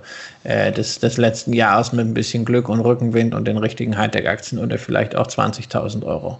Ähm, der aber auch dann natürlich das Risiko hat, dass er dann Klumpenrisiken eingeht und dann passiert halt so etwas wie Wirecard. Und so etwas wie Wirecard, das kann bei jedem Unternehmen passieren. Kein Unternehmen der Welt ist davor gefeit, dass so etwas passiert. Wir wissen es nicht. Wir haben gesehen, Enron damals war eine S&P 500 Company. WorldCom war im Dow Jones Global Titans und ist pleite gegangen, betrügerisch. Äh, wir haben Luck and Coffee gesehen. Das war ja auch schon mal so ein Schuss vom Bug bei all diesen mm. Momentum-Tradern. Auch so eine super coole Firma ist weg. Und es ist also ganz, ganz entscheidend, wenn man mit Einzelaktien arbeitet. Es kann grundsätzlich von heute auf morgen bei einem einzelnen Unternehmen immer ein, äh, etwas passieren, das dazu führt, dass das Ganze äh, von 100 auf nahe Null geht. Ja, das können äh, äh Prozesse sein, äh, Schadensersatzklagen, das können, in der Regel wird es äh, Betrug sein und wir sehen auch jetzt, also wenn es bei einem DAX-Unternehmen passieren kann, warum soll es nicht nochmal bei einem S&P 500-Unternehmen passieren? Mhm. Warum soll nicht irgendwo nochmal eine Fake-Kiste sein? Also da einfach so breit streuen, dass man sagt, hm, naja, also selbst wenn das jetzt äh, wegfliegt, ist jetzt nicht, ist jetzt nicht ganz so schlimm. Ja, wenn du 30 Aktien in deinem Portfolio hast und du hast die gleich gewichtet äh, und dann ist eine weg, ja gut, es ist dann blöd, dann sind drei Prozent weg. Ja, aber du hast immer noch den Rest. Äh, wenn du äh, 10 Aktien nur hast und davon sind Wirecard 50 Prozent, na dann gute Nacht. Ja, ja. Also auf dieses, auf dieses Thema Einzelaktienrisiko, spezifisches Risiko, das du nur durch Diversifikation, durch Streuung wegkriegst. Äh, das ist, das ist ganz, ganz entscheidend. Bei denjenigen, ähm, die ihren, ihren Sparplan äh, haben, die da ganz rational rangehen, also da hoffe ich natürlich, äh, dass die sich möglichst wenig mit ihrer Geldanlage beschäftigen, dass die vielleicht ab und zu mal was lesen, vielleicht doch jetzt mal so einen Podcast hören, sie sich allgemein für Wirtschaftsthemen interessieren, aber dass sie nicht ständig Zeit damit verbringen, zu überlegen, wie sie denn diese Position jetzt noch optimieren können. Ja, also mhm. diese, ewig, diese ewig gleichen Fragen, die ihr ja auch in eurer Community dann äh, habt, die ich auch bei Aktien mit Kopf oder so dann immer sehe. Ja. Da heißt es, ja, ich spare, ich spare jeden Monat 200 äh, Euro in den MSCI World und 50 Euro in den MSCI Emerging Markets. Da muss ich schon mal erstmal sagen, geil, das ist schon mal super. Ne? Weil gerade wenn du den höher so 21 Jahre und so weiter, ist geil, das ist einfach richtig gut. So, und dann kommen dann die Fragen, ja, jetzt habe ich gesehen, jetzt ist der äh, ähm, ETF von, von Amundi ist jetzt äh, 0,03 Prozent billiger. Soll ich jetzt umswitchen? Da muss ich aber ein Depot bei der und der Bank machen. Oder ja, jetzt hat man, äh, jetzt ist ja noch Gaming ganz cool und jetzt mhm. überlege ich, ob ich aus dem einen noch 25 äh, Euro rausnehmen soll und einen Sparplan auf dem Gaming machen. Äh, ne, also dann, wird so, dann werden so diese, diese Kleinigkeiten da optimiert, statt einfach das mal durchzuhalten und zu sehen, gerade als junger Mensch habe ich doch viel höheren Hebel, wenn ich gucke, dass ich meine Zeit, die ich mit ernsten sachlichen Themen beschäftige, ja. ähm, dass ich da mein, mich fortbilde, dafür sorge, dass ich am Ende im Job mehr verdiene, dass ich mehr Einnahmen habe, dass ich mehr sparen kann, statt zu überlegen, ob ich wegen 0,05 Prozent weniger TER äh, mein Depot wechsle. Ja, also da eine stärkere Fokussierung hilft. Ansonsten einfach auch mal sagen, ist ein Sparplan und der ist auf Auto, Autopilot. Äh, wenn man es dann kann in schlechten Zeiten, weil man einen guten Job hat, der sicher ist und vielleicht im öffentlichen Dienst ist, Beamter ist oder so, dann kann man natürlich auch in so einem März äh, 2020 äh, sagen, ja, jetzt verdoppel ich halt mal die Sparrate, hol mir mal ja. ein paar Anteile äh, rein. Nur halt nicht übermütig werden, ja, weil es kann auch noch, äh, im März hätte es ja auch noch mal runtergehen können. Und wie gesagt, wir sind immer noch in einer Corona-Krise und wir können nächstes Jahr auf 50 Prozent tiefer sein. Ähm, da einfach rational bleiben, das hilft doch schon. Äh, das ist auf jeden Fall richtig. Und man hat auch übrigens gesehen, weil wir haben doch diese Statistik, wo äh, die Direktbanken uns immer zumelden, wie die ETF-Sparpläne sich so verändern von Monat zu Monat. Und da hat man deutlich gesehen, dass in den beiden Krisen, Hauptkrisenmonaten, ähm, die Sparplanrate im Schnitt ja, ich meine sogar fast um 10 Prozent angestiegen ist. Also da haben anscheinend die Leute wirklich gesagt, okay, jetzt fange ich an, äh, in diesem schlechten Marktumfeld einfach nochmal ein bisschen mehr zu sparen. Als, ja, als oder vorher. sie haben halt auch die Zeit genutzt, dass sie sich ein bisschen mehr damit beschäftigt haben. Sie konnten ein bisschen was lesen, haben gedacht, naja, also eigentlich wäre ja gar nicht schlecht, wenn ich nochmal 50 Euro mehr mache. Ja, vielleicht ein oder anderes Rauchen aufgegeben oder so. Oder äh, man hat ja auch, ne, man hat ja vielleicht auch weniger Geld ausgegeben. Kommt ja auch hinzu. Ne? Stimmt, also, ja. Man, man, ist nicht, man ist nicht, man konnte nicht mehr shoppen gehen. Ja, ich war dieses Jahr noch kein einziges Mal bei Louis Vuitton. Ja, ich meine, konnte nicht, konnte nicht mehr irgendwo hinfliegen. Ne? Äh, also nur, nur, zu Hause gesessen und äh, bevor das Geld auf dem Konto rumgammelt, ne, besser mal investieren. Ja, das stimmt. Sag mal, Christian, ähm, ein Kollege hat mich gefragt, äh, gebeten, dich unbedingt was zu fragen, weil du warst in den letzten Wochen in mehreren Podcasts unterwegs und er hat mich gefragt, warum gibt es denn eigentlich von dir keinen Podcast? Und das äh, frage ich dich jetzt hiermit. Naja, also von, von Du redest immer so gerne, viel, ja. aber auch von dir, das ist ja das Schöne. Ja. Äh, warum? Ja, also es gibt äh, erstens gibt es ja einen äh, Podcast, denn die äh, Echtgeld-TV-Sendungen, die ich mit äh, Tobias Kramer mache und die primär für YouTube gedacht sind, die gibt es auch als äh, Podcast mhm. Äh, auf verschiedenen Plattformen. Und zum anderen äh, muss ich natürlich zugeben, bin ich ein, ein strunzfauler Mensch. Ja, also ich beschäftige mich gerne mit Märkten, ich beschäftige mich sehr gerne mit Anlegern. Ich habe sehr gerne Begegnungen mit anderen Menschen, lieber noch physisch als virtuell, aber wenn es nicht anders geht, dann eben virtuell. Aber also ich scheue echt so diese ganze Vor- und Nachbereitung äh, eines, eines Podcasts, diese ganze äh, Technik, dass das Setup funktioniert und sowas weiß ich gar nicht. Insofern genieße ich das natürlich sehr, in einem solchen Podcast oder wie letzte Woche auch beim äh, Daniel Kort, beim Finanzrocker, mhm. äh, zu Gast sein zu dürfen und mich auf das zu konzentrieren, ähm, was ich vielleicht ganz gut kann, äh, nämlich so, so, ein paar Argumente vorzutragen oder einfach Erfahrungen weiterzugeben. Ähm, da sind wir auch wieder bei dem Thema Fokus, was wir eben schon mal hatten. Ja, also ich kann es eher nur zurückgeben. Mir hat es auf jeden Fall schon mal Spaß gemacht. Da waren viele interessante Punkte dabei.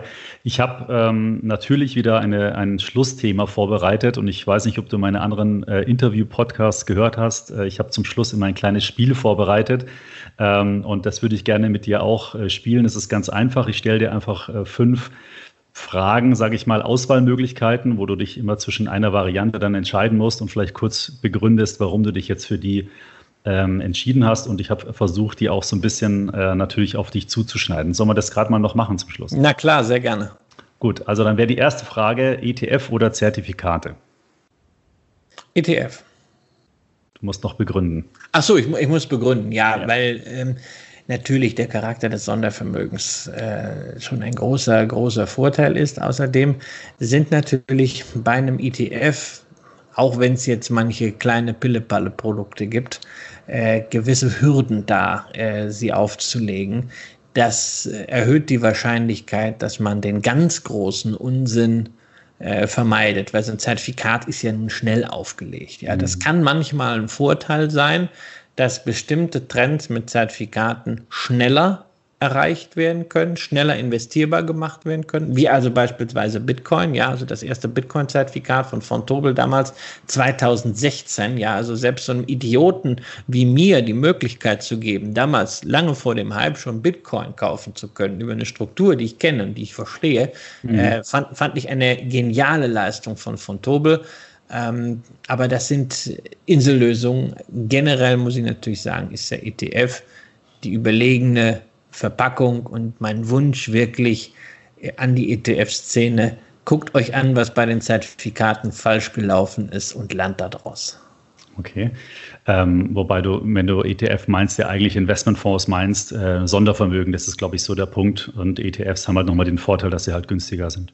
Ja, ach, naja, es geht mir nicht nur ums günstiger dabei, ähm, sondern ETFs haben halt für mich einfach dieses T, diese Transparenz, das ist mhm. mir wichtig. Also wenn ich schon irgendjemandem Fremdes mein Geld anvertraue, dann möchte ich auch wissen, was der mit dem Geld macht. Und mich nervt das bei äh, Investmentfonds, bei aktiven Fonds tierisch, dass ich ja nur das Recht habe, zweimal im Jahr zu erfahren, was denn jetzt alles drin ist. Und das ist auch nur stichtagsbezogen. Genau, im Halbjahresbericht und im Jahresbericht. Das Ganze dann natürlich auch nicht just in time, sondern mit gewisser Verzögerung. Also jetzt haben wir, glaube ich, bei den Fonds, die ich so verfolge, sind jetzt die Halbjahresberichte draußen, aber die sind natürlich auch schon wieder angejagt. Und ansonsten darf ich froh sein, wenn zwischenzeitlich mal so diese in diesen Factsheets die Top Ten Positionen drinstehen. Da kann mhm. ich aber auch nicht viel draus ableiten. Und da muss ich sagen, also äh, das ist wirklich von, von hinter vorgestern und ist ja jetzt auch nicht so, dass jetzt in den meisten äh, offenen Fonds, also wie jetzt im Hedgefondsbereich, äh, Strategien gefahren werden, die so clandestin sind und so äh, äh, eng sind,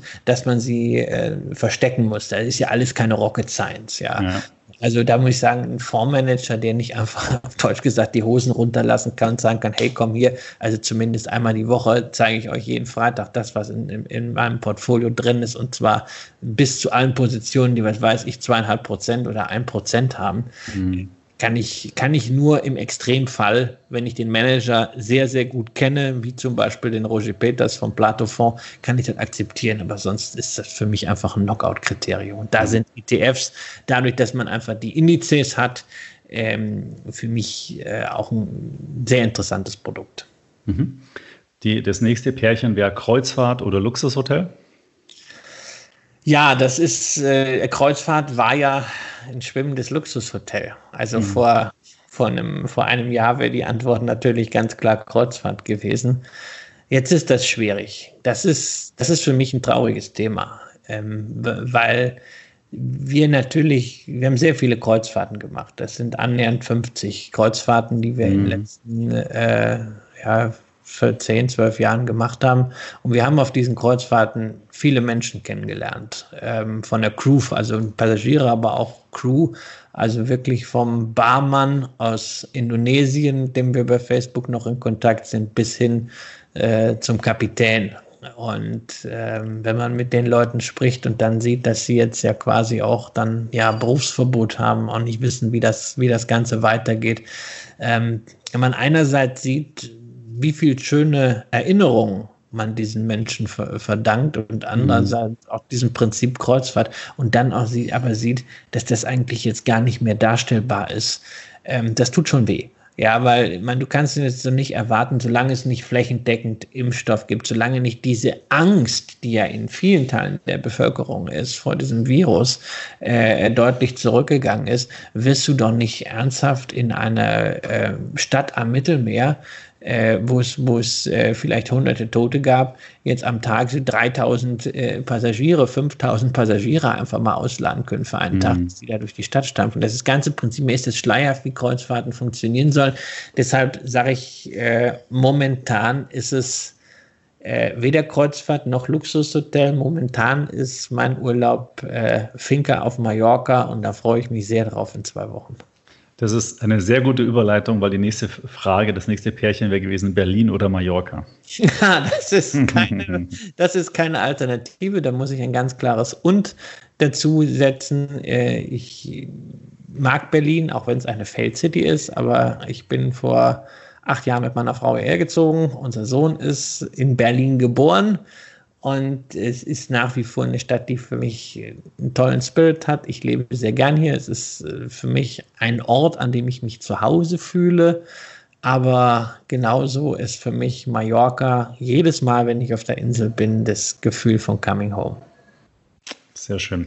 Dann haben wir noch eins, äh, und da habe ich nämlich auch was gesehen letztens, deswegen habe ich das ausgewählt: Lego oder Playmobil. Ja, bei unserem Sohn ist es momentan Playmobil. Mhm. Ähm, meine Frau und ich, wir haben also auf Betreiben meiner Frau jetzt tatsächlich mal angefangen, äh, Lego zu kaufen. So diese, diese Editionen hier, so Star, jetzt muss ich überlegen. Star Wars. Ich mache mich, mach mich da immer zum Affen. Ich habe ich hab echt keine Ahnung. Den Unterschied zwischen Star Wars und Star Trek kenne ich nicht wirklich. Aber jedenfalls irgendwie so einen riesigen Raumgleiter ja, für, für 800 Euro. Mhm. Ähm, ich finde find das ganz witzig, ähm, was, was daraus wird. Ja, das, das baut man aber nicht auf, das hebt man einfach ja, auf. Wir haben es jetzt einfach mal als Investment gekauft, ja, ähm, und äh, gucken mal, lassen das mal zehn Jahre liegen und vielleicht, wenn das in zehn Jahren halt nichts wird, ja, dann ist mein Sohn 13, vielleicht hat er dann Bock, irgendwie so, so ein paar tausend Teile Lego zu machen. Es ist ein, äh, das ist ein Spaß, muss man, muss man ganz offen sagen. Wobei ich finde es das cool, dass es inzwischen im Internet ja so eine Szene gibt mhm. äh, von Leuten, die sich da auch wirklich austauschen, quasi wie bei Aktien. Ähm, die äh, Einschätzung austauschen, ob ein bestimmtes Set überhaupt in den Handel kommt oder wie lange das noch da ist. Also das ist ja das, das Coole ähm, hier bei solchen Collectibles, anders als an der Börse, sind Insider-Informationen nicht verboten, mhm. sondern die Voraussetzung dafür, dass man überhaupt erfolgreich sein kann. Was, was kann man denn da so für Renditen erwarten? Äh Du, also ich habe, ich habe, was ich gelesen habe, also das wirklich, dass sich das innerhalb von zehn Jahren verdoppeln, verdreifachen kann, ja. Mhm. Ähm, gucken wir mal, ich bin, bin, da, bin da höchst ges äh, gespannt. Also Verdopplung innerhalb von zehn Jahren wären ja dann auch acht Prozent, ja, aber hm, du hast halt einen, naja, einen mobilen Sachwert, ne, solange der Karton schön bleibt und kein Klötzchen verlierst. Ähm, nein, ich, ich finde ich find das einfach interessant, weil ich in einem, wie gesagt, in einem anderen äh, irgendwie vergleichbaren Bereich ja äh, seit langer Zeit verhaftet bin, seit über 20 Jahren äh, im Kunstbereich. Äh, da ist es ja auch so, äh, dass du ähm, ja so marktunabhängige Renditen hast und dass es auch manche Sachen gibt, die man sich einfach ähm, mal hinlegen kann. Und da gibt es eine langfristige Nachfrage dann auch. Das ist auch wieder eine sehr gute Überleitung zu meiner nächsten Frage. Und zwar ist es ein bisschen eine Insider-Frage. Ich weiß gar nicht, ob du jetzt auch weißt, worauf ich hinaus will, aber ich, ich stelle sie mal. Ja, und zwar die Frage lautet: Briefmarkensammlung oder historische Aktien?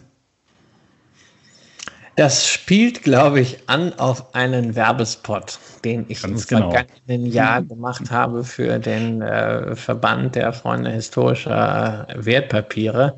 Richtig. Äh, also ich habe als Kind Briefmarken gesammelt, kann da aber heute überhaupt nichts mit anfangen. Selbst wenn ich sagen muss, dass manche äh, manches Wissen, was ich aus der Kinderzeit habe, also beispielsweise, wann das Automobil erfunden wurde, wann Johann Sebastian Bach oder äh, Georg Friedrich Händel gelebt haben, das habe ich von Briefmarken her, weil mhm. das damals die Zeit war, so Mitte der 80er Jahre war das relevant.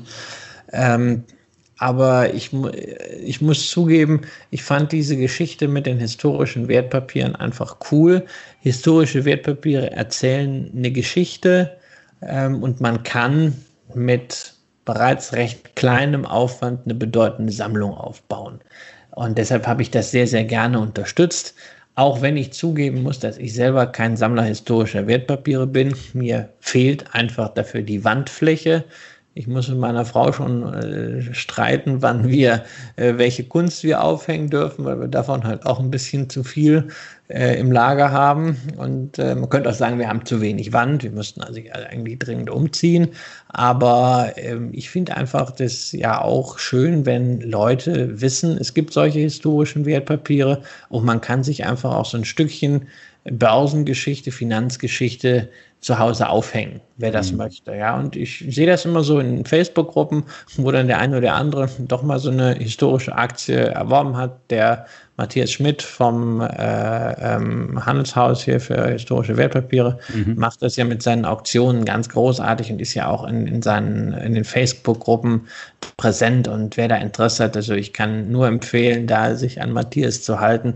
Äh, der kennt auch wirklich zu jedem der Wertpapiere, die er da verauktioniert, die komplette Geschichte. Und das ist dann wirklich, also er ist auch, wäre auch mal ein super Gast hier für, für einen Podcast, ja. Es dauert wahrscheinlich dann noch viel länger, weil dann machst du ein Stichwort worden. Dann geht das ein bisschen die Anfänge der Wirtschaftsgeschichte. Es ist, es ist hochspannend. Das hat wahrscheinlich, also das kann man natürlich als Geldanlage machen. Ich kenne einen Sammler historischer Wertpapiere, der eine der, der besten Sammlungen der Welt hat. Da reden wir auch wirklich über, über richtige Werte. Aber du kannst eben auch für kleines Geld dir ein bisschen Wirtschaftsgeschichte nach Hause holen und vielleicht, vielleicht werde ich das irgendwann auch mal machen, wenn mein Sohn ein bisschen älter ist, dass ich ein bisschen was zeigen kann, dass man so eine Aktie auch mal anfassen kann. Also heute sind ja alles nur irgendwelche Zahlen im Depot. Ja, aber es gibt ja auch noch so Werte, da habe ich selber welche. Ähm, Walt Disney, glaube ich, habe ich noch. Ich habe mir sogar mal eine Dell-Aktie äh, ausliefern lassen. Ich weiß gar nicht, ob das noch die, die ursprüngliche Dell ist. Sie ist ja mal von der Börse genommen worden, wieder dann eingeführt worden. Also auch aktuelle Unternehmen findet man immer wieder ja, noch. Ja, es, ist aber, es ist aber sehr, sehr schwierig geworden. Schauen halt auch nicht mehr so schön aus wie die früher. Die haben natürlich toll ausgeschaut. Ja, und es ist, es ist halt heute eigentlich äh, rechtlich nicht mehr möglich mit vertretbarem Aufwand, zumindest mhm. als deutsches Unternehmen. Also wir haben uns in, der Kunstfirma natürlich auch darum gekümmert, weil es würde ja naheliegen, äh, entsprechende Aktien äh, Urkunden ausstellen zu lassen. Mhm. Es, ist, es ist momentan nicht mit vertretbarem Aufwand recht, recht sicher möglich, äh, effektive Stücke zu machen. Das ist, das ist ein bisschen schade. Wird ja auch von Herrn Müller, der äh, auf Hauptversammlungen, Präsenzveranstaltungen ja regelmäßig ist, äh, immer wieder bemängelt und nachgefragt, aber da ist der Regulator. Ich persönlich fände es als Identifikation mit der Aktie ganz cool. Natürlich auch, ähm, man kennt es ein bisschen im Anleihenbereich, da ist es gemacht worden. Ja, das ist natürlich auch ganz geschickt, gerade bei so Fußballvereinen, ähm, wenn die dann effektive Stücke ausgegeben haben. Ich glaube, mhm. Schalke hat das gemacht, ja, mit der, also so ein effektives Stück über, über 1904 Euro. Und das ist natürlich klar, dass die Leute dann nicht mal den, den Zins einfordern, ne? weil da muss ja. ja den Coupon abschneiden, da muss man vielleicht Olaf Thon den linken Arm abschneiden, das will keiner. Ja. Ja, also echter Schalke-Fan bringt das nicht übers Herz und dann bleibt die, dann bleibt die Anleihe im Grunde nicht zurückzahlbar. Ne? Ja, das ist äh, ein ganz gutes Finanzierungsmodell. Vielleicht sieht man äh, solche in der Zukunft dann äh, noch ein bisschen mehr wieder, ähm, wenn man ja seine Kunden auch irgendwie zu Investoren oder Aktionären macht. Das wäre sehr schön und ähm, ja, sollte allerdings trotzdem nicht dazu führen, dass man äh, nicht mehr rational entscheidet. Das ist so wie bei, äh, bei Belegschaftsaktien, ja, ähm, Begeisterung für den Arbeitnehmer, Begeisterung auch für ein, für ein Produkt als Konsument ist immer toll, sollte aber nicht die Distanz zum Investment nehmen. Sonst hat man am, hat man am Ende einen Klumpen und es ist äh, gerade also bei Belegschaftsaktien ist mir das immer wieder ein Anliegen, darauf hinzuweisen, es ist toll, wenn sich Leute damit identifizieren, aber wenn dann nicht nur der Job äh, an diesem Unternehmen hängt, sondern auch noch ein Großteil ähm, des ersparten Geldes, dann hat man halt wirklich ein Klumpenrisiko, das im Fall des Falles, und man kann eben nichts ausschließen, sehr, sehr wehtun kann. Also da ist auch Diversifikation ganz gut. Da kann man ja auch Belegschaftsaktien mitnehmen, irgendwann mal äh, äh, verkaufen und dann vielleicht auch mal äh, sukzessive umschichten in ETF. Genau, und was äh, man bei uns auf der Webseite machen kann, das passt dazu ganz gut. Man kann zum Beispiel, wenn man jetzt bei Siemens äh, arbeitet und Siemens Belegschaftsaktien hat, kann man bei uns oben in die Suche Siemens eingeben. Dann kommt man auf eine Seite und da sieht man, in welchen ETFs ist die Siemens-Aktie wie gewichtet. Da kann man sich dann vielleicht noch mal einen ETF raussuchen, wo die Siemens auch drin ist, äh, aber halt vielleicht eben nicht 100 Prozent mit der reinen Aktie, sondern halt vielleicht nur 5 oder 10 Prozent. Das, das, ist, wirklich, das ist wirklich ein, ein richtig geiles Tool, was ihr da habt. Ja, dieses äh, Durchleuchten von, äh, von ETFs runter auf die Ebene des Einzelwerts. Das machen Anleger viel zu wenig, ja, weil man sich äh, allgemein sehr häufig mit Prozenten beschäftigt. Man guckt dann nach Wertentwicklung und man guckt nach Kosten oder dann auch noch ganz beliebt nach Tracking-Error. Aber einfach mal gucken, was ist denn da drin? Was sind denn die Klumpen und wie sieht das Ganze auf der Portfolioebene aus? Ich ja. sehe immer wieder äh, ähm, auch bei, bei Facebook ähm, Posts von Anlegern, die dann da ihr Depot vorstellen oder ihre Sparpläne und dann sagen, na, also ich spare 200 äh, Euro im MSCI World, 50 Euro im MSCI Emerging Markets und dann noch 25 Euro im, äh, in, in Apple, Microsoft, Johnson Johnson, Alibaba und Tencent. Ja, so, auch da muss ich erstmal wieder sagen, erstens geil. Ja, gerade wenn ich, den, ich schreibe mal immer das Alter dazu, finde ich geil zu diesem, wie toll das ist, wie viele junge Menschen wir haben, die, die das Ding verstanden haben. Ja, mhm. jetzt sparen, nicht irgendwann anfangen, ja, sondern jetzt loslegen. Aber im zweiten Schritt halt einfach mal das Ganze dann eingeben in so ein Tool wie eures äh, und dann sehen, was man da für Doppelungen hat. Ja, ich meine, da kann man sich eine Menge sparen dann. Genau, ja. da kann man sich eine Menge sparen. Dann kann man auch, das muss ja gar nicht sein, dass man dann sagt, ah ja, ich, mache das mit den Einzelaktien, ich mache das alles mit ETF. Man kann auch dann zum Beispiel einen ETF sparen. Ja, kann ja, ja auch sein. Also ich persönlich habe ja äh, keine ETFs für Märkte, die ich selber abdecken kann. Ja, ja also da äh, habe ich äh, quasi mein, meinen eigenen äh, ETF mit entsprechend äh, großer Zahl von, von Einzelaktien äh, gestreut über verschiedene Portfolios. Aber das kann ja dann, das kann ja dann jeder selbst machen. Aber einfach grundsätzlich diese, diese Granularität zu haben, einfach da reinzugucken, das Ganze abzugleichen, Klumpenrisiken zu identifizieren. Großartiges Tool, was hoffentlich alle Hörer mal nutzen werden. Das ist ein, so ein schönes Schlusswort. Da sage ich jetzt recht herzlich Danke. Ich werde es an die Kollegen weitergeben, der der Haupt, äh, hauptverantwortlich dafür ist. Äh, da freut er sich bestimmt. Ähm, die Zeit ist auch schon sehr weit fortgeschritten. Christian, ich äh, sage recht herzlichen Dank für das interessante Gespräch. Wir haben da viele Themen ähm, angesprochen. Ich glaube, es war aber trotzdem sehr kurzweilig. Ich hoffe, dir hat es auch Spaß gemacht. Vor allen Dingen auch danke, dass du den kleinen Spaß am, am Schluss äh, noch mitgemacht hast. Ähm, und würde mich natürlich freuen, wenn wir uns irgendwann mal vielleicht in einem halben Jahr paar Monaten nochmal zusammen äh, und vielleicht können wir das ja auch mal persönlich machen, nochmal einen Podcast. Es, es war mir ein großes Vergnügen und äh, auf jeden Fall sehen wir uns nächstes Jahr, also bitte doch im Frühling im wunderschönen München zu einem Kapitalgipfel, wieder mit coolen Referenten und wieder wie in den Vorjahren ganz toll organisiert äh, von, von deinem Team. Und äh, vor allem, das wollen wir sagen, äh, mit Leuten, die einfach diese Veranstaltung ganz toll machen, nämlich die Gäste, die dann kommen und mit denen man sich ja dann auch in den Pausen und im Nachgang immer noch unterhalten kann. Das waren für mich immer sehr viele Veranstaltungen, sehr schöne Gespräche, aus denen ich sehr viel mitnehmen konnte. Vielen Dank. Ja, danke dir auch. Und wie gesagt, schönen, schönen Abend und wir geben uns Mühe, äh, weiter so zu machen und den Kapitalgipfel natürlich ähm, im nächsten Jahr wieder, wie schon vorhin besprochen, starten zu lassen. Vielen Dank und äh, ja, bis zum nächsten Mal, Christian. Tschüss. Danke, tschüss.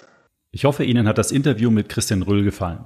Ich würde mich sehr freuen, wenn Sie meinen Podcast abonnieren, dann verpassen Sie keine Folge mehr mit weiteren wertvollen Tipps, mit denen Sie erfolgreich in ETFs investieren können.